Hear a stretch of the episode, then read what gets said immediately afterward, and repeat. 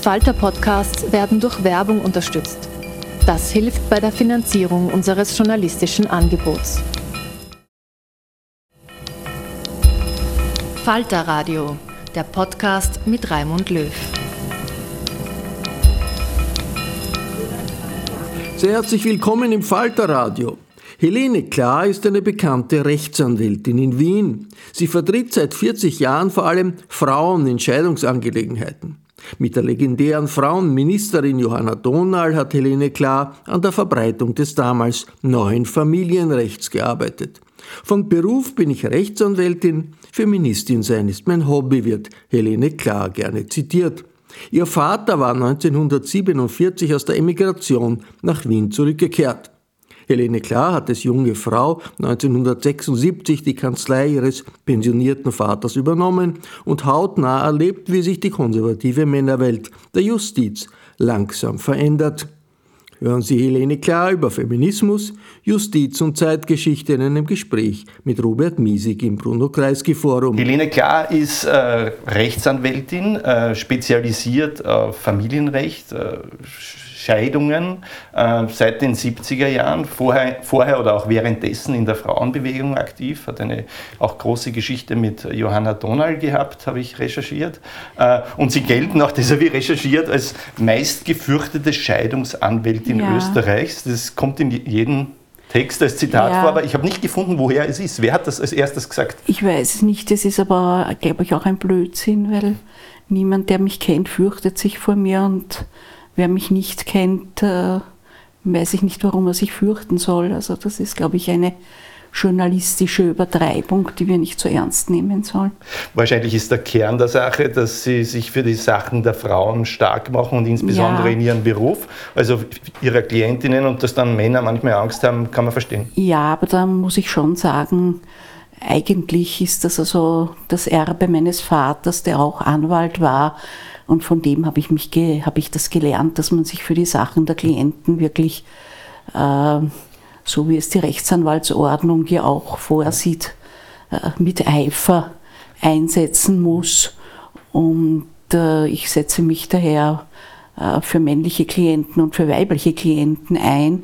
Also das gehört äh, zum Berufsethos, sollte aber eigentlich bei allen Anwälten mhm. so sein. Also ist keine solche Besonderheit ich merke es ja auch, also die meisten Anwälte bemühen sich ja doch, die Interessen ihrer Klienten effizient zu vertreten. Also äh, es hängt wirklich vielleicht ein bisschen damit zusammen, dass ich äh, letztlich dazu gekommen bin, äh, viel arme Frauen zu vertreten, äh, die sonst vielleicht keinen Anwalt gehabt hätten. Äh, und das war vielleicht ein bisschen ungewohnt, dass da jemand eben mit diesem Eifer mhm. äh, um, also sich damals 500 Schilling mehr oder weniger Unterhalt äh, wirklich streitet. Aber ich habe mir halt immer von meinen Klientinnen ihr Leben schildern lassen, habe dadurch auch sehr viel gelernt über das Leben äh, von Frauen und habe eben gewusst, dass auch wenn ein strenger Richter sagt, äh, wegen 500 Schilling halten Sie mich äh, nicht auf, dass ich gesagt habe, aber bitte Herr Rat, diese 500 Schilling, äh, da geht es ja um eine monatliche Zahlung und die fehlen eben meiner Klientin äh, jeden Monat ab dem 27. Und daher muss ich da schon äh, darauf bestehen, dass wenn es der Klientin oder den Kindern zusteht, dass sie es auch wirklich kriegen. Also das äh, war vielleicht äh, der Grund dafür, dass man gefunden hat. Ich bin eine Bisgurn. ja. Bisgurn hat eigentlich, glaube ich, niemand geschrieben. Ich glaube, das würde auch ja. nicht gut passen. Man merkt es, glaube ich, jetzt auch schon. Sie sind ja eher eine leise formulierende und ja. bedächtige Person und nicht gerade jemand, der den Leuten Ja, das habe ich ne? auch äh, eigentlich durch meinen Vater, nicht von meinem Vater, aber durch meinen Vater gelernt, weil mein Vater war laut, sehr aufbrausend mhm. und ähm, hat mir schon imponiert, nicht? Aber ich habe doch sehr früh erkannt, ich kann so nicht arbeiten. Ähm, ich sage immer, ein Mann, der brüllt, macht Eindruck. Eine Frau, die kreischt, wirkt hysterisch. Und ich hatte immer eine leise Stimme und darauf habe ich daraus gelernt, dass wenn man leise spricht, müssen die Leute zuhören und dass das eher mein Kampfmittel ist, meine leise Stimme eben doch zu erheben, aber leise. Mhm. Sie haben es jetzt äh, schon angedeutet, äh, ich wollte erst später dazu kommen, aber weil ja. Sie schon darüber begonnen haben zu sprechen, äh, Ihr Vater, Sie kommen aus einer jüdischen Familie, Ihr Holocaust-Überlebende. Ja. Äh, Ihr Vater ja. war im Exil, oder? Mein Vater war äh, von 1936 bis 1938 schon eingetragener Rechtsanwalt in Baden bei Wien ähm, das hat auch eine Vorgeschichte. Wir sind ja aus Wien alle. Mhm. Aber ähm, in Wien waren damals so viele Anwälte äh, und durch die Wirtschaftskrise hatten die zu wenig zu tun.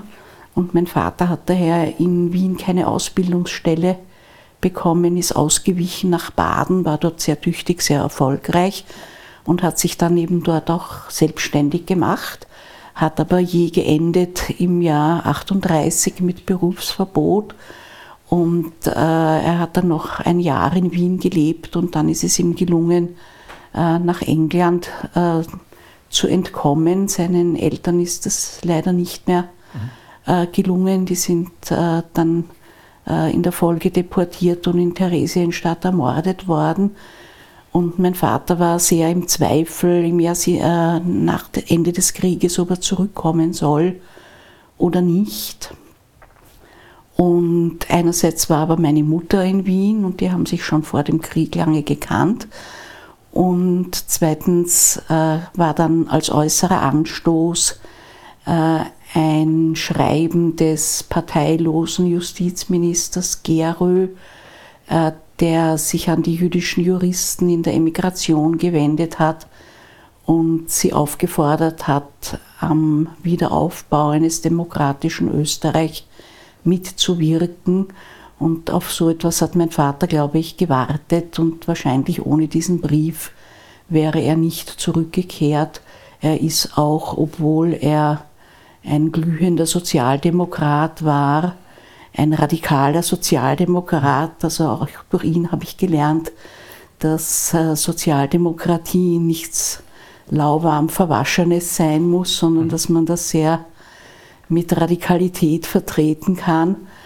Ähm, er ist aber nie wieder der SPÖ beigetreten, weil ihn keiner aufgefordert hat. Mhm. Nicht? Also, aber nach Österreich ist er zurückgekommen und hat sich halt dann wiederum als Anwalt selbstständig gemacht. Aber das heißt, Sie sind als, äh, sozusagen von früh auf damit konfrontiert gewesen, dass Sie einen Vater hatten, der quasi sozusagen ein Opfer der Nazis war und dass ja. die Nazis sozusagen quasi, ja. die waren ja noch da, ja. Äh, also Natürlich. die Menschen. Ja. Und Natürlich. auf der anderen Seite Sozialdemokrat. Äh, Sie, das heißt, Sie sind mit diesem Gerechtigkeits- und Widerstandsgehen gewissermaßen aufgewachsen. Und Sie haben, glaube ich, mal gesagt, Ihr Vater war ja Held.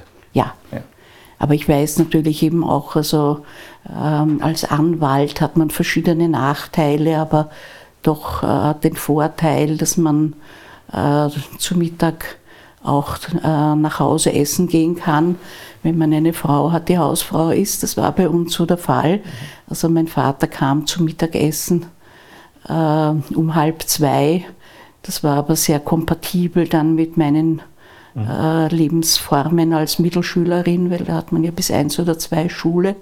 Also wir haben etwa um zwei Mittag gegessen und da weiß ich also, wie äh, erregt und zerstört mein Vater oft war durch Begegnungen äh, mit Richtern, mhm. äh, die ihre Nazi-Vergangenheit nicht verleugnet haben oder äh, wie mein Vater halt oft erzählt hat mit christlich-sozialen Antisemiten und hat mein Vater hat immer gesagt, es gibt Nazis, die haben ein schlechtes Gewissen und sind zu einem jüdischen Anwalt freundlich, aber die christlich-sozialen mhm. Antisemiten, die haben nichts zu bereuen, mhm. die sind weiterhin gehässig, benachteiligend, machen blöde Bemerkungen, gegen die man sich dann schwer zur Wehr setzen kann. Also ich habe das schon auch durch seine Erzählungen hautnah miterlebt, was wie die, die Stimmung im Nachkriegsmin gegenüber äh, Nazi-Opfern und Rückkehrern aus der Emigration war. Interessant, eine, eine, interessante Beobachtung, ein interessanter Sachverhalt, nämlich wie viel ja. Gestrigkeit eigentlich in diesem Konservativismus in Österreich gesteckt ist, was wir bis heute merken. Ne? Ich habe es äh, nicht ganz so krass wie mein Vater an der äh, Front der gerichtlichen Auseinandersetzungen, aber ich habe es in abgeschwächter Form auch in der Schule erlebt mhm. bei den Lehrerinnen es war das gleiche Bild, nicht? Also es, es gab Lehrerinnen, die engagierte Nazis waren, ähm, die zu mir eigentlich ganz nett waren und die wirklich infamen Benachteiligungen äh, kamen von Seite dieser verkniffenen christlich-sozialen Antisemitinnen. Äh, ich springe jetzt mal jetzt einen harten ja. Schnitt und springe in, in, eine absolute Aktualität, in eine traurige ja. Aktualität. In Österreich diskutieren wir seit vielen Monaten jetzt schon äh, äh eine Welle von Femiziden, ja. äh, Frauenmorden. Wir haben 19, glaube ich, beim jetzigen Stand heute. Mhm. Und ich glaube, der letzte Woche waren wieder zwei äh, äh, das ist etwas, was das Land sehr oder was viele in dem Land schreckt. Ja? Äh, was ist in Österreich los? Warum gibt es hier so viele Femizide? Das, ähm, ich bin Juristin, nicht Soziologin, ich ja. kann es nicht ähm, erklären und ich muss schon sagen, äh, ich habe angefangen als junge Anwältin mit armen Frauen, mhm. wo natürlich auch die Gewalttätigkeit immer mitgespielt hat, immer eine Rolle gespielt hat. Äh, in der Zwischenzeit äh, bin ich eine alte Schachtel, meine Klientel ist mit mir im Alter mitgewachsen. Ich bin äh, doch relativ bekannt. Ähm, das heißt, ähm, ich habe jetzt doch schon Klienten und Klientinnen, wo die Gewalt subtiler ausgeübt wird mhm. und wo Gattenmisshandlungen äh, physischer Art nicht so im Vordergrund stehen. Ähm, ich habe eine einzige Klientin gehabt, die ermordet wurde, allerdings nicht von ihrem Ehemann, sondern von seinem Nachfolger. Mhm. Und bei dieser Frau war es so, dass sie schon während der Ehe ein Alkoholproblem hatte wo natürlich die Ehe und das Verhalten des Mannes, äh, sagen wir, nichts dazu beigetragen haben, mir mit diesem Problem zu helfen, eher im Gegenteil. Und sie ist dann offenbar nach der Scheidung äh, in dieses Milieu abgeglitten mhm. und hatte dann einen Freund, äh, der sie letztlich äh, erschlagen und irgendwo in der Lobau verscharrt hat. Mhm. Aber das ist eigentlich mein einziger Todesfall in meiner eigenen beruflichen Erfahrung. Ähm, und Wenn ich, ich kann aber auch jetzt nicht sagen, die Anwältin, sondern die Feministin fragt, die Sie ja auch sind. Ja, ähm, wollte ich gerade die Kurve dazu kratzen. äh, es, ich weiß sie auch nicht, wie es im Ausland ist, weil ich nicht im Ausland gelebt habe. Nicht? Äh, ich war einmal kurz äh, in Schweden, wo wir äh, eine Frauengruppe ähm, Sozialeinrichtungen äh, besucht haben. Und da haben schon alle anerkennend festgestellt, dass die Kinder in der Früh eigentlich fast ausnahmslos von Vätern in die Kindergärten, die wir besichtigt haben, gebracht und auch am Nachmittag von Vätern abgeholt werden. Aber ich als misstrauische Anwältin habe den Genossinnen gesagt, äh, wir wissen ja nicht, ob die dazugehörigen Mütter in der Zwischenzeit nicht Häusl putzen und da ist Kind vom Kindergarten holen immer noch die angenehmere Aufgabe. Also ich weiß es nicht, mhm. wie es im Ausland ist. Aber dass wir in Österreich mit unterschiedlichen Maß messen mhm. und Frauen nicht gleichberechtigt sind, und also insbesondere bei Gericht ganz unterschiedliche Anforderungen an Frauen und Männer gestellt werden, was Wohlverhalten anlangt und was toleriert wird und was nicht. Damit könnte ich Bücher füllen. Ja, also dass bei uns ein deutlicher Unterschied gemacht wird, äh, was ein Mann darf und was eine Frau nicht darf. äh, und dass Frauen in gehobenen Positionen, dazu rechne ich also Richterinnen, überraschend wenig Solidarität und Verständnis äh, zeigen für die Situation von Frauen. Also das äh, kann ich jederzeit unterschreiben und mit 100 Beispielen äh, unterlegen. Äh, und äh, ich glaube, dass letztlich dann auch die Gewaltausübung auch eine Wurzel in dieser Ungleichbehandlung hat. Mhm.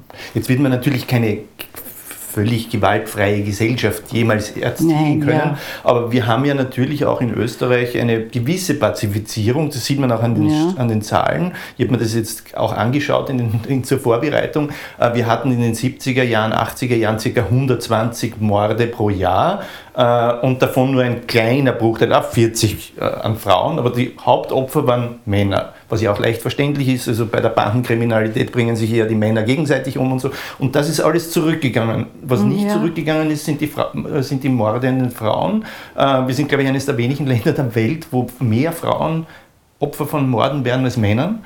Und das ist ja schon etwas, was zumindest eine Alarmglocke sein sollte, weil, dass man es nicht auf Null bringt, wird jeder verstehen, aber das ist zu viel. Also es gibt sicher viele Ursachen, aber eben das, was ich vorhin gesagt mhm. habe, dass Frauen mehr müssen und weniger dürfen, kann schon eine Wurzel mhm. sein, dass man dann unter bestimmten Situationen äh, dieses Problem letztlich gewaltsam löst. Das heißt, dass Männer schon vor einem Mord äh, sehr oft nicht die roten Linien gezeigt bekommen, die quasi äh, ja, Gewalt ist, nein, dass das einfach Übereinstimmung darüber besteht. Mhm. Nicht? Also ich erinnere mich an irgendeinen äh, einen, glaube ich, Frauen- und Kindermord war das mhm. sogar, wo auch in progressiven Magazinen äh, einfühlsam geschildert mhm. wurde, wie der Mörder mhm. angeblich äh, Frau und Kind geliebt hat mhm. äh, und ähm, wie die Frau sich irgendwie falsch verhalten hat. Äh, aber es ist auch aus diesem äh, Heulsusen-Artikel, jetzt sage ich jetzt einmal, nicht hervorgegangen, was die eigentlich ja. falsch gemacht ja. hat. Äh, also es ist einfach, das Opfer kann sich nicht mehr wehren ja. Äh, und der Täter und sein Verteidiger äh, stellen ihn als das eigentliche Opfer dar und die Journalisten gehen willig mit. Ja. Da gibt's, hm? welche Rolle spielt Sprache da? Tödliche und also keineswegs Liebe, die, die Liebe, ja, und, keines, ja, und keineswegs nur die böse Boulevardpresse, ja. sondern auch die sogenannten Qualitätsmedien. Ja. Nicht? Also da zieht es mir manchmal die Schuhe aus, wenn ich das lese. Mhm. Weil das quasi äh, ein Mord als Liebe, das unterstellt ja schon, dass er so, zu viel geliebt hat oder so. Ja, ja, ja, ja, nicht. Aber es ist eben nicht nur das, auch wenn mhm. das Zusammenleben geschildert wird, mhm. nicht? Ähm, ich, ich, ich, weiß dann wirklich nicht, was das Opfer falsch getan haben soll. Nicht? Also es ist nicht, aber, aber man, man glaubt gleich der wehleidigen, selbstmitleidigen äh, Darstellung äh, des Mörders, wie er gelitten hat und äh, ich weiß nicht was. Ist es nicht, äh, ich bin ganz bei Ihnen, das ist ja völlig klar, dass das dann auch oft so was, quasi Einfühlsamkeit dann mit dem Täter statt mit mhm. den Opfern suggeriert. Auf der anderen Seite, gerade der gerichtliche Prozess muss Motive suchen und zu den Motiven gehört natürlich auch, dass man sich anschaut, was ist das für ein Typ und warum hat er das gemacht? Ist ich wollte gerade sagen, Entschuldigung, das fällt mir nur gerade ein. Ich hatte schon noch mit einem Frauenmord zu tun, allerdings mhm. eben erst nachdem er sich ereignet hat. Mhm. Und da hat äh, äh, der Mann die Frau äh, ermordet, ähm, weil sie am Beginn eines äh, Obsorgestreits gestanden mhm. sind. Mhm. Äh, äh, angeblich hat die Ermordete dem Mann äh, vorgeworfen, Übergriffe auf die gemeinsame Tochter. Mhm. Das ist natürlich ein heikles Thema, aber jedenfalls hat das der Mann gelöst, indem er die Frau äh, abgestochen hat und das Kind zu seinen Eltern gebracht hat. Mhm. Und wir haben vergebens darum gekämpft, dass die äh, mütterliche Großmutter die Obsorge für das Kind bekommt, weil das war die Böse, die die Tochter in den Anschuldigungen äh, gegen den Mann bestärkt hat, die natürlich jetzt nicht mehr verifiziert äh, werden konnten, während die Eltern des Mörders äh, waren angeblich eine liebe, intakte Familie, äh, denen man äh, die Erziehung des kleinen Mädchens äh, anvertrauen konnte. Äh, dass, dass deren Sohn die Mutter des Kindes ermordet hat, war also in Augen der befassten Psychologen und des Gerichts kein Hindernis, dass man das Kind dort aufwachsen lässt. Die haben irgendeine Art Altarbild von der Mutter gemacht mit Kerzlein. Damit haben sie also genug Bedauern für die Tat des Sohnes gezeigt und ich nehme an, in ein paar Jahren äh, wird der entlassen, weil der wird sich sicher gut führen. Und äh, dann ist die Familie wieder vereint, aber die Frau ist noch immer tot. Mhm. Also, also das ist zum Beispiel, mhm. äh, dass man da sieht, wie da die Wertigkeiten wie da die Wertigkeiten laufen. Nicht? Auf der anderen Seite, was will man mit mehr Abschreckung machen, wenn jemand für Mord gehst du meistens relativ lang ins Gefängnis. Ja. Ähm, äh, könnte man da mehr Abschreckung machen oder hat das in so einem Fall keine Nein, in dem Wirkung? Fall ist eben die Frage, warum muss dieses Kind dort ja. aufwachsen? Weil es ist ja klar, dass diese Eltern, auch wenn sie das äh, vielleicht bedauern mögen, dass der Sohn Mörder ist, aber sie halten ja doch zu ihm und sagen, er hat sich gekränkt über die Vorwürfe und er hat halt durchgedreht, er hat es nicht bös gemeint er wollte sie nur schrecken oder so ähnlich, nicht? Also, nicht? Ich ähm, hätte mir in dem Fall gewünscht, dass man hier die Bereiche zwischen väterlicher und mütterlicher Familie äh, klar abgrenzt und das Kind eben nicht in der Familie des Mörders aufwachsen lässt. Aber daran sieht man, wie eigentlich apologetisch dieser Frauenmord behandelt wird. Mhm. Nicht? Dann äh, beeinträchtigt nicht das Kindeswohl, dass es äh, in der Familie des Mörders seiner Mutter aufwächst. Sie haben das äh, von der juristischen Seite, also die Apologetik, mit der ja gewissermaßen ja. dann der Familienrichter, nehme ich an, oder Richterin ja, ja. entscheidet wird. Sie haben es von der medialen Seite äh, beleuchtet, wie man da rührselig haben Sie es, glaube ich, genannt. Ähm, was würden Sie sagen, sollte man tun? Was wäre ein neuer Konsens, mit dem man da zumindest eine andere Stimmung erzeugen kann, von der man dann nicht weiß, ob sie sich irgendwann mal in weniger Morde aus übersetzt, aber wo man zumindest ein paar Schritte in die richtige Richtung geht? Ähm, aus meiner Sicht äh, wäre es eben notwendig, dass man diesen doch tendenziell verachtungsvollen Umgang mit Frauen reflektiert und äh, davon abgeht. Nicht? Ich war bass erstaunt. Ich habe also im, in einem Umfeld von äh, SPÖ-Politikerinnen, äh, die ich eigentlich alle gekannt und durchaus geschätzt habe, äh, habe ich einmal mit anderen Gleichgesinnten ähm, ein Modell entwickelt äh, für eine sehr diskriminierte Gruppe, das sind die Lebensgefährtinnen, mhm. die mangels Ehe überhaupt keine Rechtsansprüche gegen den Lebensgefährten haben. Und wir haben vorgeschlagen, dass auch nicht verheiratete Frauen äh, in einer Phase der Kleinkindbetreuung, wo sie selber in ihrer Berufstätigkeit sehr eingeengt sind, einen Unterhaltsanspruch haben sollen.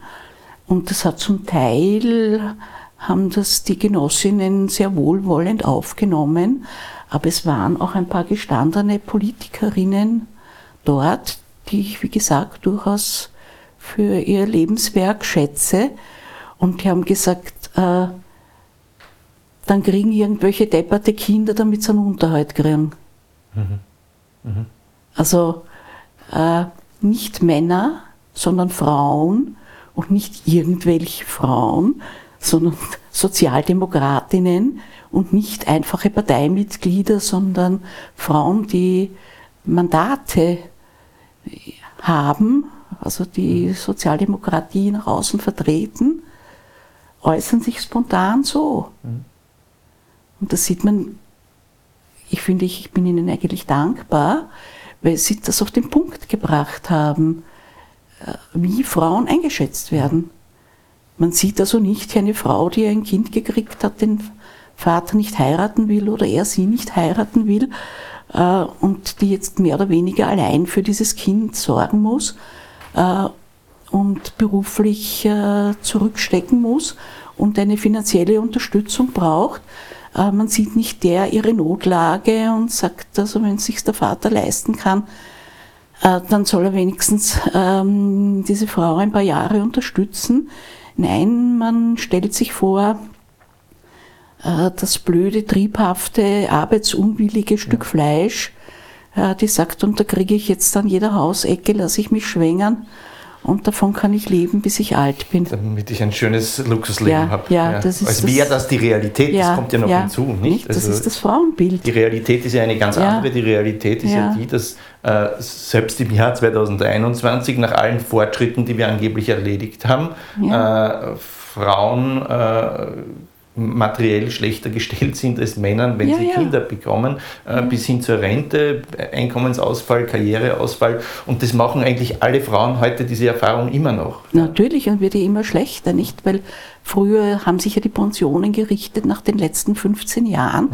Und nachdem damals die Frauen überhaupt die Kinder früh gekriegt haben, war es kein Problem für sie zwischen 45 und 60 ähm, noch einmal ganztags zu arbeiten. Äh, aber jetzt, Also wo aber viele die nicht gemacht haben. Das muss man, also Ja, früher, da war aber das es war Problem ein anderes. möglich, ne? aber Ja, jetzt, ja. also wo die besten 40 Arbeitsjahre gerechnet werden, äh, wirkt sich jedes Jahr Teilzeitarbeit äh, auf die Frauenpension negativ aus. Äh, Und die Kinder wachsen aber nicht auf Bäumen.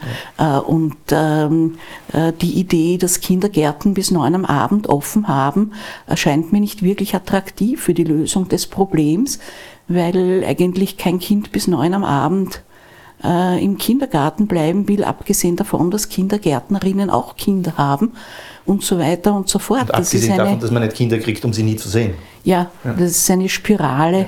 Ja, so- und so toll sind ja die meisten Frauenjobs nicht. ja. Also ich habe einen sehr interessanten, anregenden Beruf, nicht? Äh, aber auch da darf man nicht davon ausgehen, dass alle, alle Jobs äh, einer Frau so attraktiv sind, dass sie das wirklich lieber macht, als mit ihren Kindern spielen oder in den Park gehen oder äh, ja, sich sonst zu Hause aufzuhalten. Äh, Jetzt ist dafür die Lösung, und das ist der Bereich, in dem Sie beruflich aktiv sind, wenn Menschen wenigstens verheiratet sind, dass die Frauen dann einen Unterhaltsanspruch haben, Ja. der das, diese Vernachteiligung Aber wir, äh, gehen, wir gehen den anderen Weg, wir helfen den Frauen, indem man ihnen die Kinder wegnimmt. In, wie, wie meinen Sie das? Indem man, Naja, wir befördern also die angeblich gleichteilige Betreuung durch beide Elternteile ähm, in der vorgegebenen Erwartung. Ich glaube nicht, dass das jemand wirklich erwartet. Ich halte das für einen Zynismus, äh, dass dann die Väter äh, die Aufgaben der Mütter mit übernehmen und beruflich zurückstecken werden. in der noch intakten Ehe oder in der schon geschiedenen? In der getrennt lebenden getrennt. oder geschiedenen, ja. Okay. Nicht? Mit der intakten Ehe, in die mischen wir uns nicht ein, ist ja genauso gleisnerisch. Nicht? Weil wenn man überhaupt will, dass Väter nach einer Scheidung äh, einigermaßen in gleichem Ausmaß für die Kinder äh, sorgen, dann müsste man ja fördern, dass sie das ab der Geburt des Kindes tun und nicht ab der Scheidung. Ja. Nicht? Wenn sich jemand scheiden lässt, wenn die Kinder schon in die Schule gehen und er nicht weiß, was sie gerne essen, was ihre, wer ihre Freunde sind, äh, was ihr Lieblingslied ist und welche Gewohnheiten sie haben beim Aufstehen und beim Schlafengehen, äh, ist der Zug abgefahren, nicht? Also da ist dann einfach ein Unterschied für das Kind in der Betreuung durch Mutter und Vater äh, und das kann nicht nachträglich nachgelernt werden. Äh, Wie wäre das möglich? Äh, Also, äh, dem, steht in der Realität oft entgegen der unterschiedliche Einkommen bei Männern und Frauen, dass dann natürlich Ja, sozusagen die, der Anreiz ist, dass der Mann das Geld heimbringt und die Frau es nicht so tut. Das zweite ist natürlich Ja. 40-Stunden-Woche. Das geht alles leichter, was wir jetzt besprochen haben, Ja, mit einer ja. 30-Stunden-Woche. So In ist welche es Richtung ja, würden Sie da gehen? In die 30-Stunden-Woche. Ich wollte noch etwas dazu sagen, das habe ich auch nicht realisiert, obwohl es vor mir liegt, weil ich sehe es in meinen Akten. Mhm. Äh, aber ich habe also den äh, Erich Lehner gebraucht, den Männerforscher, mhm. der mich darauf gestoßen hat, dass mit dem unterschiedlichen Einkommen ereignet sich ja erst in der Ehe. Mhm. Also Aschenputtel heiratet nicht den Generaldirektor. Es heiraten ungefähr, es heiraten Berufskollegen, Studienkollegen, Arbeitskollegen.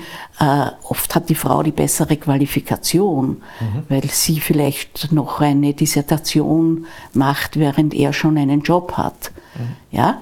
Äh, und dass dann bei der Scheidung der Mann ein gutes Einkommen, einen durchgehenden Versicherungsverlauf, Aussicht auf eine gute Pension hat und die Frau keine Pensionsjahre und eine geringfügige Beschäftigung äh, äh, bei einer Freundin in deren Geschäft, damit die am Samstag zu Hause bleiben kann oder so das ereignet sich erst in der Ehe mhm. und äh, durch die Geburt der Kinder. Also die Depravierung der Frauen ereignet sich erst in der Ehe. Ja. Und äh, natürlich, äh, ich bin sehr überzeugt, dass nur eine allgemeine Verkürzung der täglichen Arbeitszeit, äh, nicht der äh, Wochenarbeitszeit, also schon der wöchentlichen, aber in Form der täglichen Arbeitszeit, äh, nur das würde die Situation der Frauen verbessern, wenn beide Elternteile Tagesfreizeit haben und sich wirklich, was ja viele gutwillig wollen und auch leben, solange sie keine Kinder haben, dass sie sich die Aufgaben im Haushalt gerecht teilen also das ist ja nicht so, dass sich da bei den Männern gar nichts geändert hätte. Das sehen ja ganz viele so, dass sie natürlich äh, den Dreck, den sie verursachen, auch wegputzen. Äh, muss man auch aufpassen. Ich, eines meiner Lieblingslieder ist von Christoph und Lollo, ich koche selbst, äh, weil ich es besser kann, nicht? Äh, es gibt viele Männer, die der Meinung sind, dass sie besser bügeln, aber sollen sie? Warum ist ja letztlich egal, Hauptsache sie tun es, nicht? Äh, aber. Man muss auch nicht bügeln. Ja. das geht ja, aber das, das ja. geht in der Regel gut, bis ein Kind da ja, ist ja. und dann äh, ist die Mutter zu Hause und er macht Überstunden. Äh, und dieses Modell ähm, ist, glaube ich, empirisch festgestellt worden, wird nie wieder rückgängig gemacht, auch wenn dann die Kinder größer sind.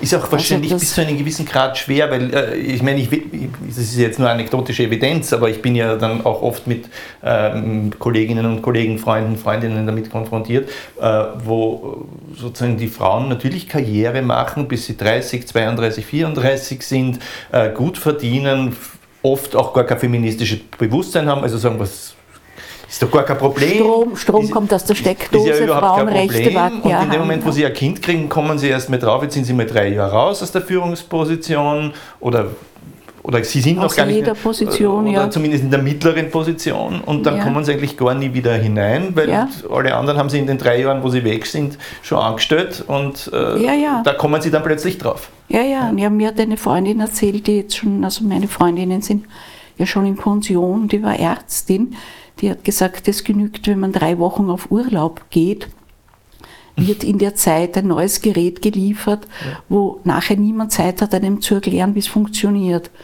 Also natürlich ist also diese Situation am Arbeitsmarkt besonders familienfeindlich. Und das wird, äh, würde ich sagen, doch bewusst, auch unbewusst verdrängt. Äh, ich staune eben manchmal, wenn ich eine Zeitung durchblättere, wo er so da auf den Lebens- und Familienseiten äh, geschildert wird, wie die jungen Väter mhm. ganz anders sind und, und Familie und Beruf ideal vereinbaren und dann blättere ich zum Wirtschaftsteil und lese, dass es notwendig ist, dass in Zeiten, wo in den Firmen viele Aufträge sind, dass man da halt auch mal 60, 70 äh, Stunden in der Woche arbeitet und dafür könnte man ja dann diese Gutstunden verbrauchen, wenn Auftragsflaute ist. Und da frage ich mich immer, wieso weiß ein Kind, äh, wann es eine Blinddarmentzündung kriegen darf oder wann die Eltern 70 Stunden arbeiten müssen. Nicht? Also das, äh, passt nicht zusammen und das ist aber, also ich finde es eine furchtbare Niederlage, äh, diese 60-Stunden-Woche, äh, dass das wieder erlaubt ist, nicht? Das, das gibt jemanden, der berufstätig ist, gar nicht eine Möglichkeit, äh, sein Kind wach zu sehen, weil es schläft, wenn er weggeht oder sie weggeht und schläft schon wieder ähm, wenn der so Berufstätige nach Hause kommt. Und da kann man sich leicht vorstellen, äh, wer dann sagt, da bleibe ich lieber zu Hause. Nicht? Jetzt das, ist das vielleicht auch etwas, was sozusagen dann oft gar nicht in der Entscheidung letztendlich der Männer liegt, aber oft liegt es ja. auch in der Entscheidung. Äh, Sie haben mal gesagt, die alten Machos sind Ihnen nicht mehr so widerwärtig wie ja. früher. Die neuen Männer mag ich viel weniger. Äh, ja, was, was, ist, was war dahinter, hinter diesem Satz? Ja, mir hat einmal so ein alter Macho, also den hat er war Zeuge in einem Arbeitsgerichtsprozess und wie er gehört hat, äh, was ich hauptsächlich mache, äh, hat er mir stolz erzählt von seiner Scheidung. Und das war in einer Zeit, die ich noch kenne, der Hochkonjunktur. Und da hat er mir stolz erzählt, wie er immer den Job gewechselt hat und immer wenn die Frau gefunden hat, wo er arbeitet und äh, ihn hat pfänden lassen für die Alimente, war er schon wieder beim nächsten Chef. Und da hat er stolz gegrinst, war mir nicht sehr sympathisch. Und dann hat er gesagt, und nach einem halben Jahr habe ich aufgehört mit dem Blödsinn, weil ich habe ja gewusst, sie braucht das Geld für die Kinder. Mhm. Das meine ich.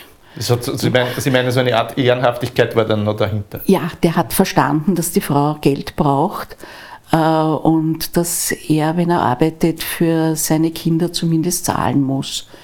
Und auf die Idee, ich glaube, das war LKW-Lenker, mhm. auf die Idee, dass er die Kinder zur Hälfte zu sich nimmt, äh, wäre der im Traume nicht gekommen, weil was hätte er gemacht mit den Kindern, wenn er, wenn er äh, über Land fährt.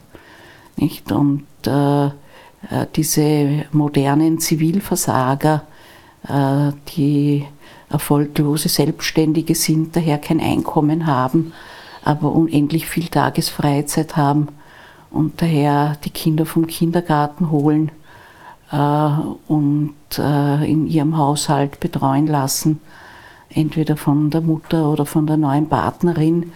Äh, ja, die sind mir wirklich echt zuwider. Gut, aber das ist ja nicht das, das übliche Bild, Nein, oder? das ist im Vormarsch. Das ja? Ist, ja, und die werden also bei Gericht sehr gefeiert als neue Männer und, mhm. und die Richter und Richterinnen billigen ihnen beste Absichten zu. Ja. Und ich äh, finde, die Kindesliebe, also für Väter und Mütter, äh, würde ich sagen, beginnt einmal damit, dass man dafür sorgt, dass ein Kind eine Wohnung zu essen, Quant und Heizung und Warmwasser hat. Also das ich weiß, wir haben im Gesetz jetzt eine Definition des Kindeswohls mit unendlich vielen Punkten. Ähm, und angeblich ist die Reihung zufällig äh, und äh, stellt keine Wertung dar.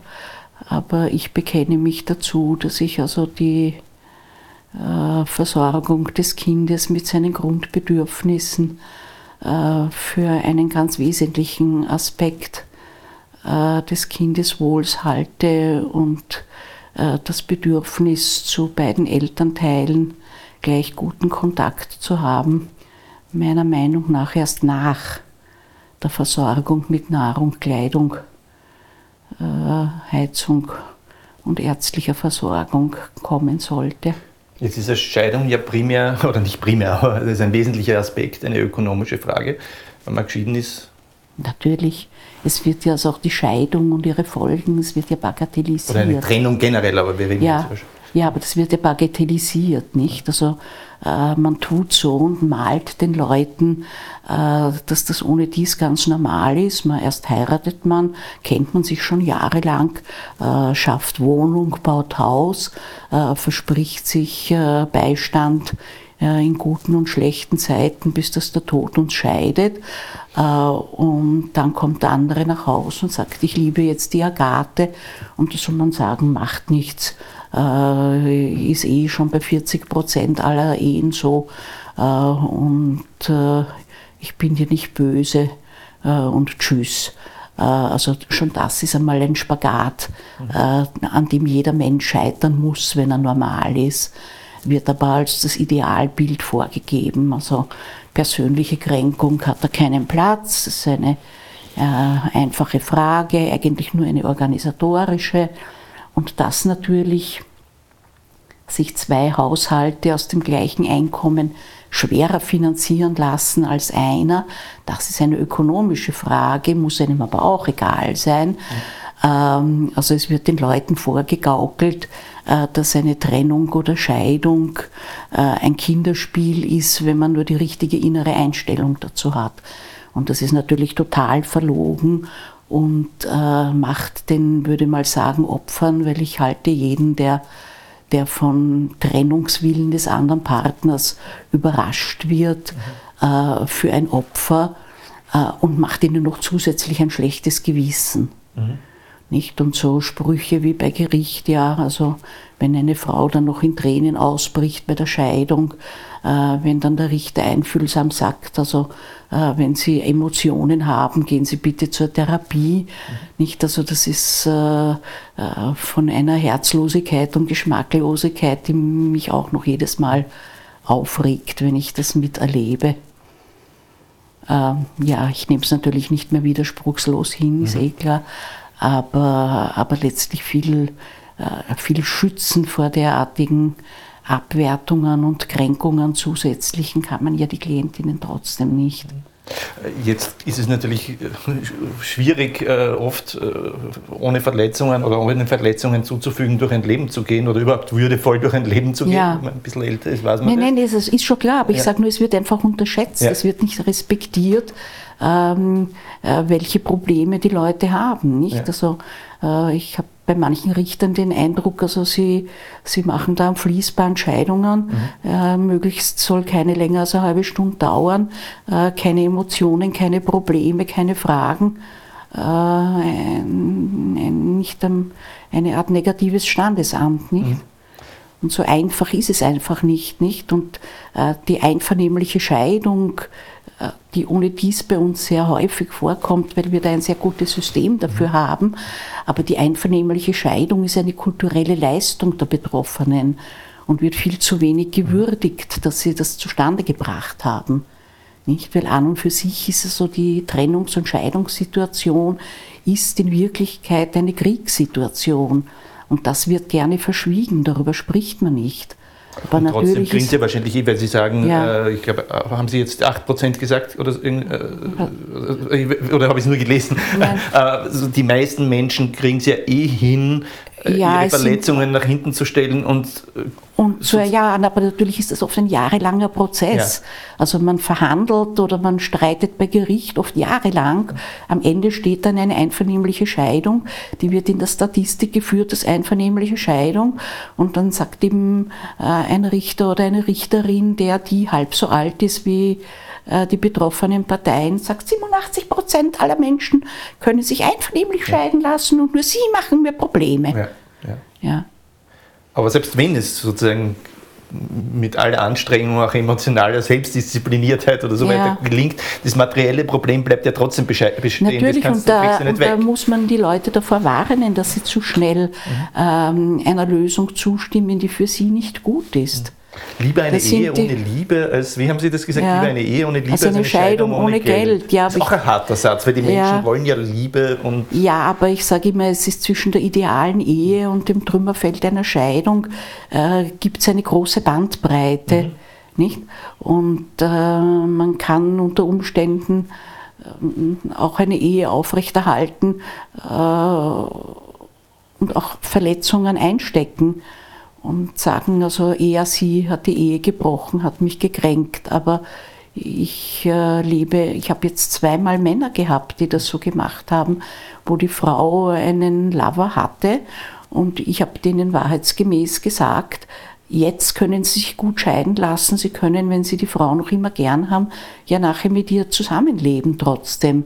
Aber einen Unterhaltsanspruch hat sie nie wieder, aber wenn sie den Scheidungsgrund ver sein und mit der Frau in aufrechter Ehe weiterleben und vielleicht selber in zehn Jahren oder weil sie die Kränkung doch nicht weggesteckt haben, selber dann eine andere Partnerin finden, werden sie vielleicht wieder unterhaltspflichtig sein gegenüber der Ehefrau.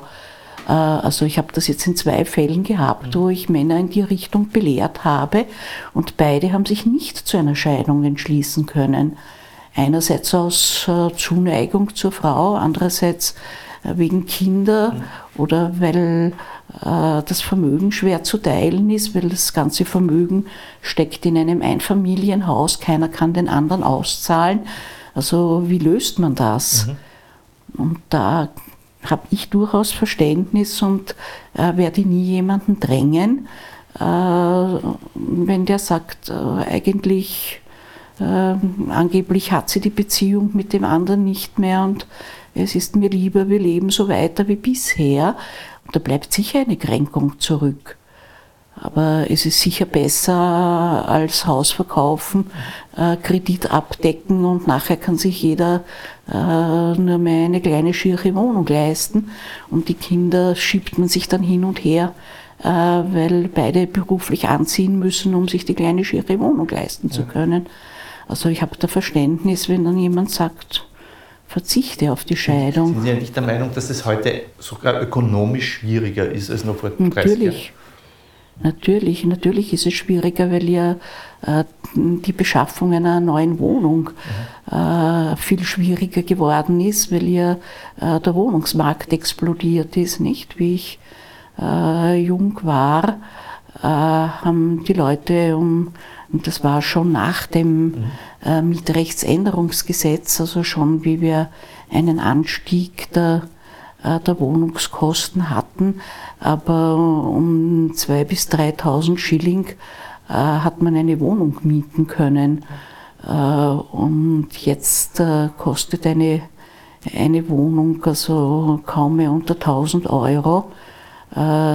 Das ist das Vierfache. Die Leute verdienen aber nicht das Vierfache fast das viereinhalbfache. Und arbeiten mehr und intensiver. Ja, ja. Und, äh, nicht? und die Leute verdienen nicht das viereinhalbfache von früher. Also, also die Sache mit dem, mit, dem, mit dem wachsenden Wohlstand, die wir dauernd feiern und durch Statistiken belegen lassen, ja, in der Realität schaut das ein bisschen anders Das Joghurt ist vielleicht billiger geworden, aber die, die Wohnungen Computer. nicht. Und die, ja, nicht mal die Autos, nicht? Ja, die Handys, ja, ja, Aber wie oft kauft man sich ein neues Handy? Ja.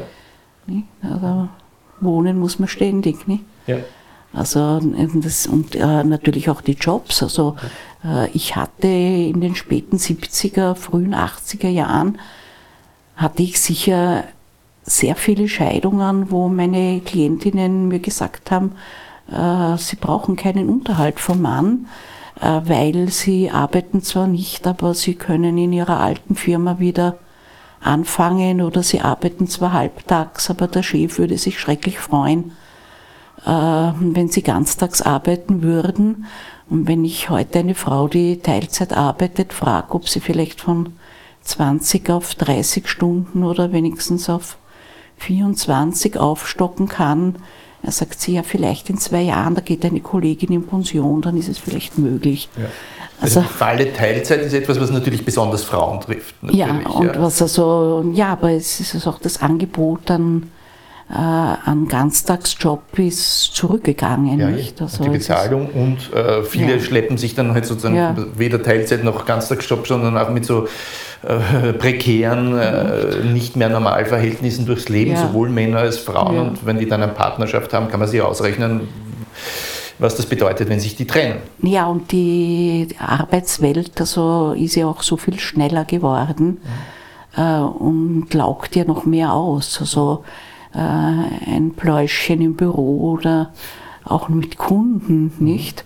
Ja. Äh, nicht einer meiner, meiner Briefträger, ja. also ich sage meine Briefträger, ja, ähm, der hat es mir gesagt, war Paketzusteller, den habe ich jahrelang gekannt, nicht? Äh, und äh, der hat mir irgendwann einmal gesagt, weil wir ein paar Worte gewechselt haben, wie er mir ein Paket gebracht hat. Und ich glaube, es ging darum, dass sein Sohn, der nicht ganz so fleißig und tüchtig war wie er, ähm, keinen Job gefunden hat. Und ich habe eben ihn gefragt, ob er nicht in der Lage ist, ihm bei der Post zu helfen. Und er hat gesagt, ja, das ist ja das Problem, äh, um bei der Post aufgenommen zu werden, muss man kerngesund und schlank sein und mein äh, Sohn ist leider übergewichtig mhm. und äh, die Arbeit hat ein Tempo, hat gesagt, so wie ich jetzt mit Ihnen rede, kann ich mir eigentlich gar nicht mehr leisten. Ja. Ja. Und, damit, und der würde es wahrscheinlich nur seine Arbeitszeit verlängern und in manchen Bereichen wie bei Amazon ja. ist es verboten und die, ja. die, elektronischen Devices, die die Leute in den Hosensäcken haben, zeichnen sofort auf, wann zwar am gleichen Ort gestanden sind und ja, dann werden sie automatisch gekündigt. Also das sind ja dann die ganz, ganz absurden Geschichten. Ja, also das heißt, wenn da jemand wirklich 40 Stunden arbeitet, ist er am Abend ausgelaugt und fertig.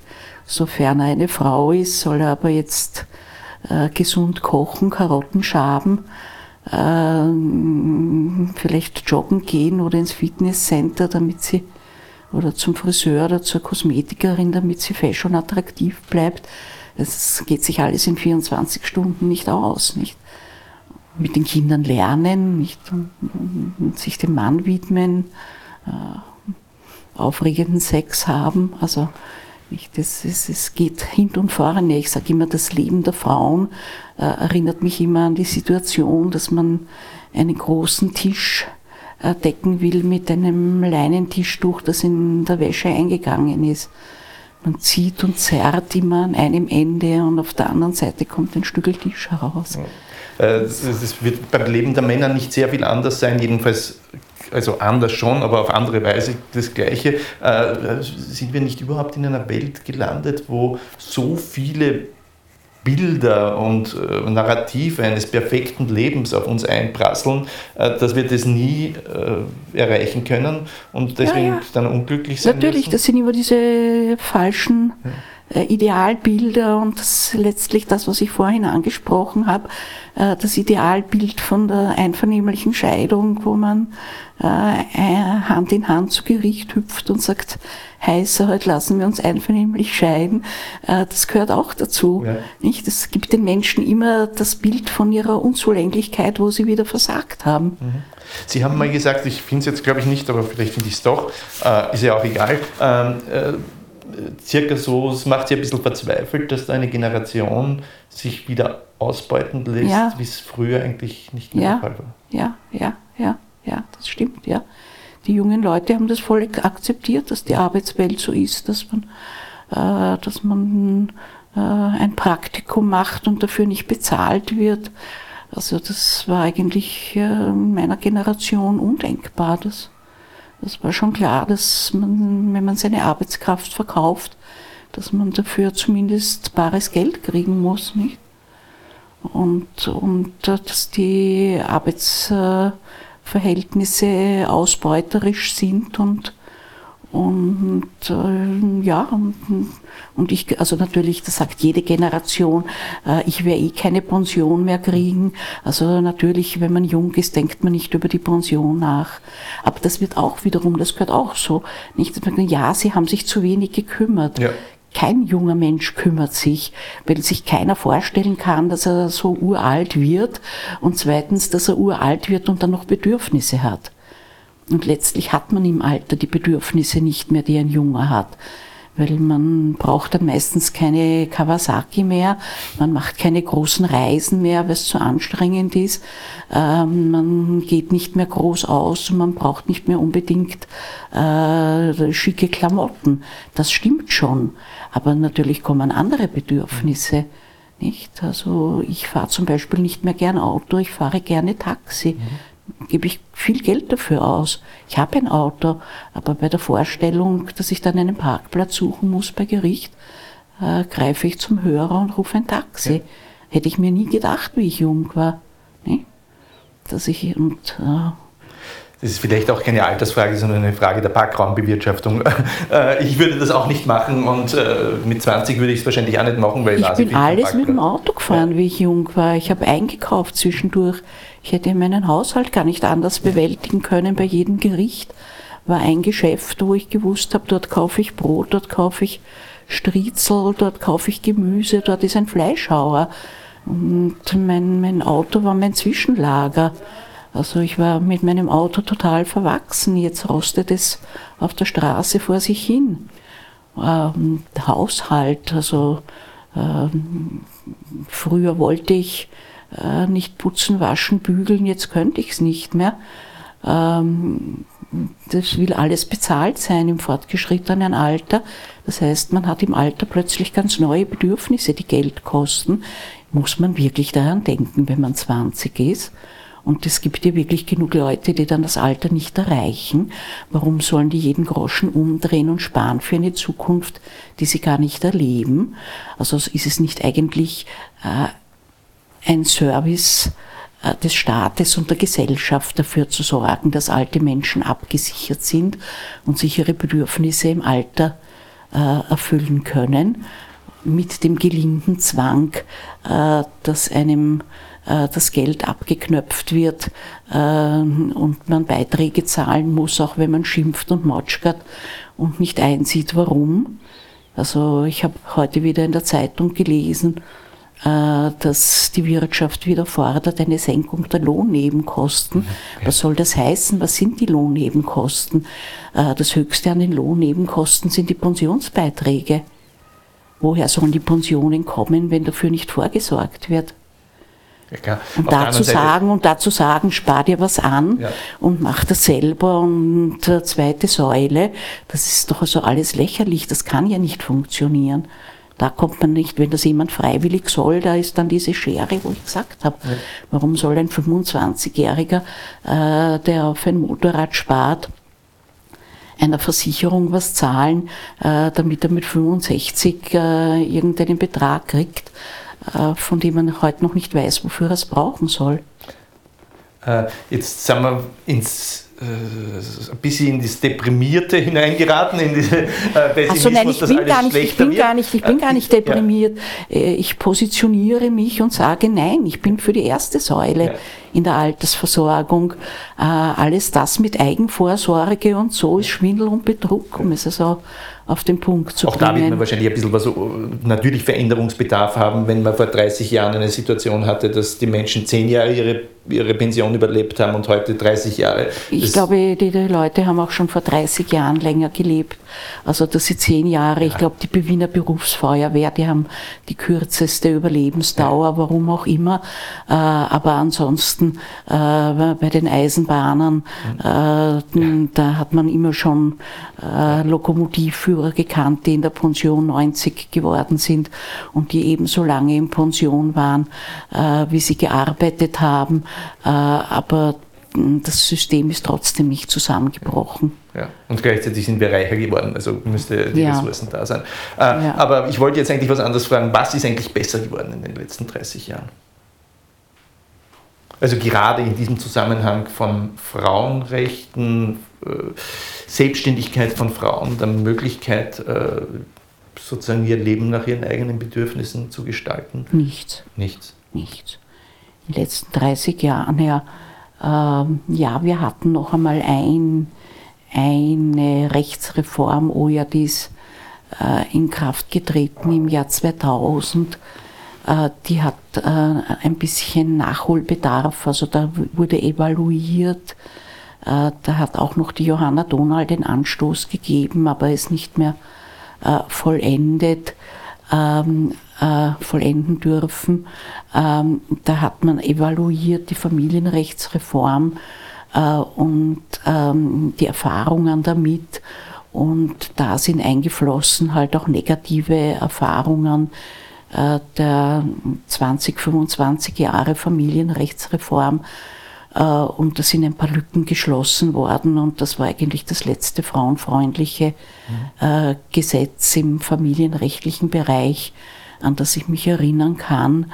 Äh, und danach, also, ähm, also das Gewaltschutzgesetz wurde dann noch einmal äh, verbessert, weil da muss man schon sagen, auch wenn wir jetzt diese bedauerliche Zahl an Frauenmorden haben, aber auf dem Gebiet hat sich doch sehr viel bewegt äh, und die Möglichkeiten der Wegweisung und auch die damit zusammenhängenden Schulungen äh, bei der Polizei, solange die stattgefunden haben, also haben schon sehr geholfen.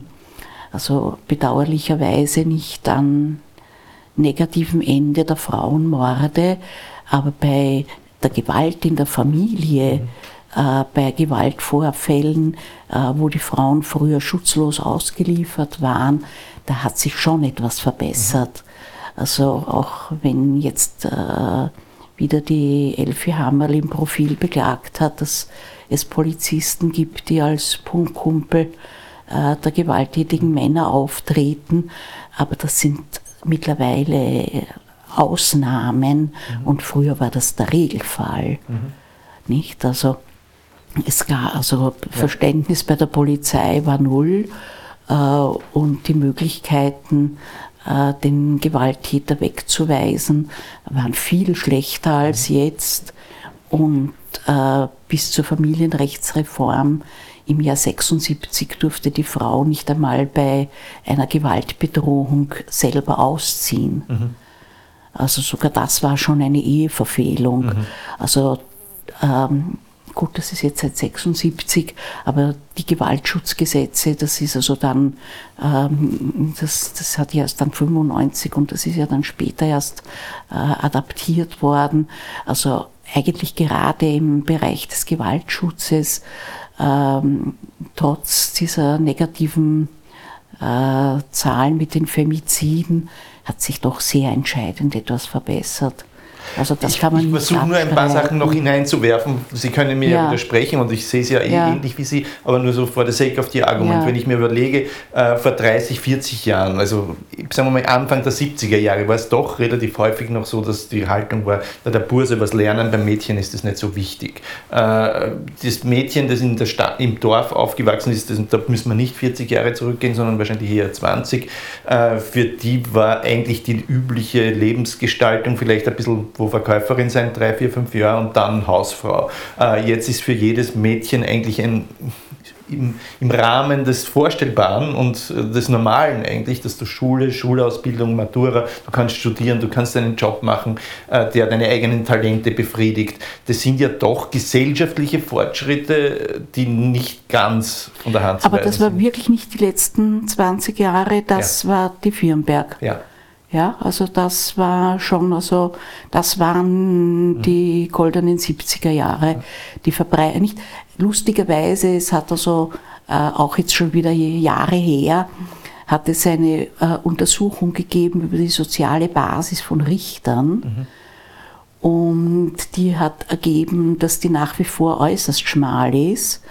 Und die einzige Verbreiterung hat sich ergeben durch die Firnbergsche Hochschulreform, dass mehr äh, Kinder aus Arbeiterfamilien und mehr Mädchen studieren konnten. Mhm.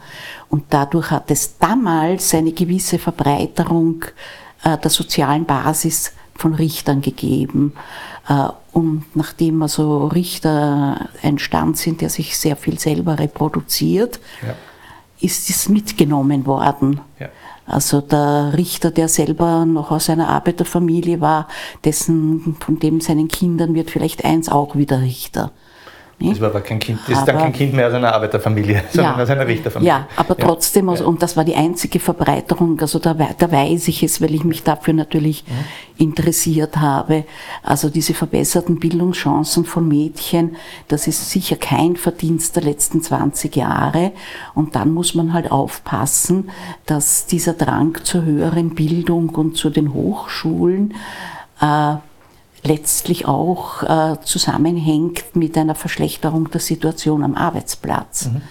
Also ja, das habe ich schon vor Jahren einmal gehört, dass das in Spanien äh, so war, äh, dass dort unglaublich viele junge Leute studieren, aber aus dem einzigen Grund, dass das verdrängte Arbeitslosigkeit ist.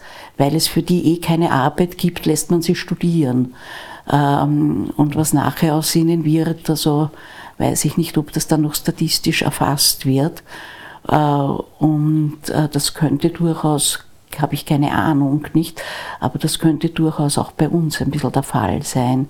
da es eben keine Jobs gibt, äh, die man mit berufsbildenden Schulen ähm, ergreifen könnte, schießt man halt ein Studium nach in der Hoffnung, dass nachher was besser geworden ist. Oder zumindest der Verdrängungswettbewerb Ja. äh, geht dann sozusagen von oben nach unten. Ja. Das heißt sozusagen, die akademischen Jobs werden eigentlich in der, dann eher proletarisiert, was die Arbeitsplatzsicherheit ja, also betrifft. mein zweites Lieblingslied von Christoph und Lollo über die beiden äh, Freiberufler, die im Kaffeehaus sitzen und sich gegenseitig über die Schulter schauen und sich fürs gleiche Projekt bewerben. Und der oder die, die dem anderen über die Schulter schaut, kann schnell noch das Angebot nach unten Ja. revidieren, um die Konkurrentin zu unterbieten. Nicht? Also, Ich kenne das Lied nicht, aber ich kann es mir lebhaft vorstellen. Ja, Äh, Sie sind ja au- auch, also sozusagen, Sie waren in der Frauenbewegung aktiv in den 70er Jahren, nehme Ja. ich an. Mit der Johanna Donal haben Sie auch zusammengearbeitet. Also Ja. diesen ersten Scheidungsratgeber, den Sie geschrieben haben, haben Sie auf. Einladung der Donal geschrieben. Sie sind auch. Sozialdemokratin in. Wieden aktiv, habe ich gelesen. ja, ja, ja, merkt man nicht, ja. Bitte? Merkt man mir an, ja. Nein, merke ich Ihnen nicht an. Ich habe es einfach recherchiert. Äh, Das, äh, müssen wir da, das ist ja doch, ein äh, jetzt kam ja dieser Donald-Film raus und alle sahen das dann Ja. mit, mit so einer gewissen Nostalgie und die, die Ja. es nicht erlebt haben, mit einer großen Be Bewunderung, die es Ja. vorher nicht gewusst haben. Ja. Äh, muss man da, also, oder umgekehrt, äh, sind wir alle viel zu weich gekocht in den letzten Jahrzehnten? Also zum äh, Donald-Film möchte ich jetzt hier etwas sagen, was einer meiner klugen Söhne mich darauf aufmerksam gemacht hat. Natürlich, wenn man so einen Film sieht und eigene Erinnerungen hat, fällt einem natürlich äh, viel ein. Und also dieser Hass und diese Ablehnung, die äh, der Johanna Donal von außerhalb der Partei. Wir reden immer darüber, innerhalb der Partei war sie auch angefeindet, ja, ist bedauerlich, ja, aber was von außerhalb der Partei gekommen ist, ähm, das hat also alle Grenzen gesprengt. Das wäre, glaube ich, heute nicht mehr möglich, dass man über eine Politikerin in dieser Weise abwertend äh, und gehässig und abfällig äh, sich äußern darf, nicht? Und ähm, das hat bei mir natürlich viele Erinnerungen äh, ausgelöst. Aber zur politischen Botschaft muss ich gestehen, das habe ich übersehen. Und das hat mein kluger Sohn mich darauf aufmerksam gemacht, äh, dass in dem Film vorkommt eine Gruppe jüngerer äh, Frauen, die sich offenbar sehr emanzipatorisch empfinden und da eben auch eine Diskussion führen. Die sind wahrscheinlich ungefähr so alt wie mein Sohn und die reden auch darüber, dass sie in der Schule nichts von der Donau gelernt haben. Und dazu hat mein Sohn, der eben ungefähr im gleichen Alter ist, hat gesagt, äh, er hat das in der Schule auch nicht gelernt, aber er weiß trotzdem, wer die Donau ist. Kann vielleicht äh, auch an unserer Erziehung im Elternhause äh, liegen, stimmt, ja, also das war es noch nicht. Aber dann reden die weiter und reden eben davon über diese ungleiche Verteilung der Versorgungsarbeit in der Familie zwischen Männern und Frauen. Und eine sagt dann, und wenn der Mann sagt, sein, er kann erst um acht nach Hause kommen, äh, dann braucht er gar nicht mehr, mehr zu Hause kommen, weil da schlaft das Kind schon. Und da muss man eben sagen, dann sucht er einen anderen Job. Und an der Stelle hat mein Sohn eingehakt und hat gesagt, die Donald hat von der 30-Stunden-Woche gesprochen. Und diese Frauen, die sich als die Nachfolgerinnen der Donald fühlen, reden davon, dass sich der Mann einen anderen Job suchen sollen. Also auch die haben verinnerlicht, dass Gleichberechtigung, Chancengleichheit eine individuelle Sache sind, für die jeder selbst verantwortlich ist. Die haben nicht die 30-Stunden-Woche gefordert. Also mein Sohn hat auffallend recht. Es ist mir, wie er es mir gesagt hat, habe ich sofort gesehen, wie recht er hat. Also auch diese vorgeblichen Speerspitzen der weiblichen Emanzipation wollen keine gesellschaftliche Veränderung mehr, sondern sucht einen anderen Job oder schleicht dich. Oder ist es Ausdruck schon der gesellschaftlichen Deprimiertheit, nämlich zu sagen, die 30-Stunden-Woche setzen wir eh nicht durch. Was wir am ersten durchsetzen, ist, dass der Mann vielleicht ein bisschen mehr hilft. so. Ja. Also das ist äh, eigentlich schon nachvollziehbar. Ja, der Mann kann besser helfen, Diese, wenn eine 30 Fatalismus. Stunden... Nein, aber er, er ist schuld. Ja, ja. Er, er hat es zu verantworten, wenn er keinen anderen Job findet. Ja? Also das, was ich gesagt habe, ja. wir haben eine neue Generation, ja. die nicht mehr an gesellschaftlicher Veränderung interessiert ist, äh, sondern am individuellen Glück, dass jeder. Aber mein Einwand war jetzt, muss. dass sie schon interessiert wären, nur dass sie so deprimiert sind, dass sie es eh nicht glauben, dass es möglich ist. Und, warum, und das kann man ja nachvollziehen, nach 30 Jahren, wo wir nichts durchgesetzt haben, dass die Leute finden, es wird eh nichts durchsetzen lassen. Ja, aber entschuldigen, also warum äh, gehe ich noch wie ein Wanderprediger herum und predige die 30-Stunden-Woche, weil ich davon überzeugt bin, dass sie die Lebensverhältnisse der Menschen verbessern würde. Das geht ja nicht darum, ob das jetzt äh, ähm, in der nächsten Legislaturperiode so beschlossen wird. Das geht ja darum, dass man Zielvorstellungen hat, äh, dass man, wenn man jung ist, äh, Organisationen und Netzwerke bildet, dass man sich dafür einsetzt, dass man darüber so lange redet, bis es umgesetzt wird. Also mein braver Mann hat, glaube ich, alle zwei Jahre lang am Wiener Landesparteitag äh, äh, sich ausgesprochen für eine Umbenennung des Lueger-Ringes. Äh, und jedes Mal sind diese Anträge, die nicht von uns gekommen sind, aber wir haben es halt unterstützt, ähm, äh, jedes Mal sind die niedergestimmt worden, aber der Lueger-Ring heißt nicht mehr Lueger-Ring. Also, äh, also es ist weiß, für Deprimiertheit kein, kein Grund, es geht, weil es darum geht, dass man naja, die Dinge... Deprimiert, die deprimiert Dinge, kann man schon sein, ja. wenn nichts weitergeht, aber das ändert ja nichts daran, dass man ähm, Dinge als richtig erkennt äh, und sich darum bemühen sollte, sie zu verwirklichen. Äh, Wenn es nicht gelingt, ist man deprimiert. Äh, Wenn es gelingt, freut man sich. Äh, aber nur deprimiert sein ist zu wenig. Mit langem Atem setzt man was durch. Mit klaren Vorstellungen, ja. wie die Welt besser und gerechter werden könnte, setzt man was durch. Das, mein Mann zitiert immer, dass Lenin knapp vor Ausbruch der Oktoberrevolution gesagt hat, wir Alten werden das nicht mehr erleben. Äh, und ein paar Wochen später war die Revolution, ist vielleicht kein gutes Beispiel, weil sie nicht unbedingt das gebracht hat, was ich mir von einer Verbesserung der äh, gesellschaftlichen Verhältnisse erwarten würde. Aber ja, man kann es nicht wissen. Mein Vater ist im Alter von 15 im Jahr 1919 der Sozialdemokratischen Partei beigetreten äh, und hat bis zum Jahr 1970 warten müssen, also 51 Jahre, bis seine Partei eine Nationalratswahl gewonnen hat. Also das war in unserer Familie, das war ein überwältigender Abend. Mein Vater wollte ein Glas Wein trinken, aber in unserem puritanischen Haushalt hat man Wein nur gekauft, wenn Gäste erwartet wurden. Und dann wollte er mich ins Wirtshaus ums Eck schicken, Wein holen und ich habe ihn daran erinnert, dass an einem Wahlsonntag äh, kein Alkohol damals noch ausgeschenkt wurde. Also mussten wir den historischen Sieg bei Wiener Hochquellenwasser äh, feiern. Nicht?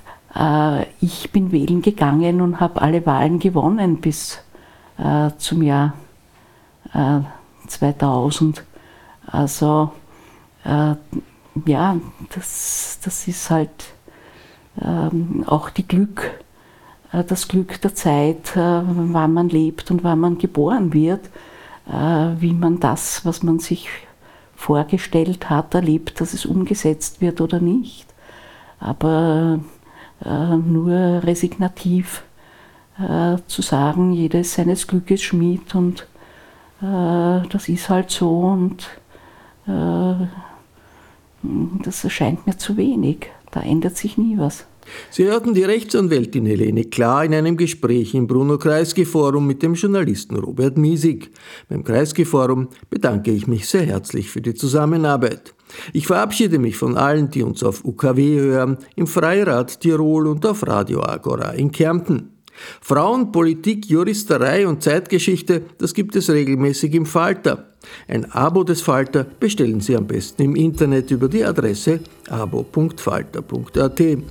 Ursula Winterauer hat die Signation gestaltet, Philipp Dietrich betreut die Audiotechnik im Falter. Ich verabschiede mich bis zur nächsten Folge.